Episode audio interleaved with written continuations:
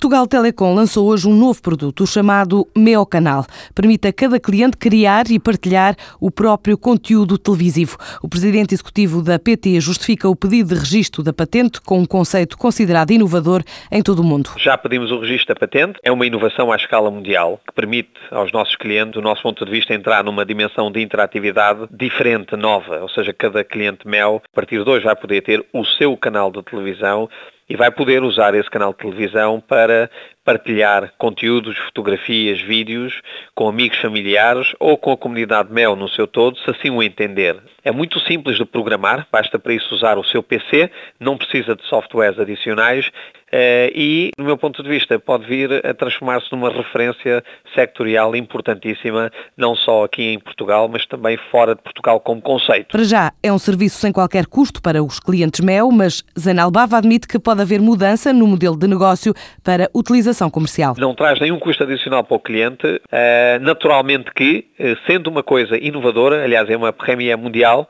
que nós estamos a fazer, nós podemos vir a evoluir esse modelo de negócio no futuro para utilizações comerciais, ou seja, eh, nesta altura o nosso foco é a pessoa física, são pessoas que vão ter um, um aproveitamento lúdico e de entretenimento, neste canal, mas amanhã não há razão nenhuma para que empresas não possam também utilizar este veículo para poderem promover os seus próprios serviços e nessa altura, naturalmente, as empresas, como anunciantes, terão que pagar. Senel Bava não revela o valor de investimento neste novo projeto, prefere destacar a PT enquanto empresa que mais investe em inovação em Portugal, já preparada para lançar novos projetos, como por exemplo a quarta geração móvel. Nós, como PT, temos investido uh, valores significativos na inovação e desenvolvimento. Nós somos a empresa que fez uma aposta fortíssima em redes de nova geração. Nós temos hoje a maior rede de fibra óptica em Portugal, que foi considerada uma das melhores a nível europeu. Nós estamos preparados para lançar a quarta geração móvel quando a Anacom der a licença e nós temos feito uma aposta muito grande no desenvolvimento de talento interno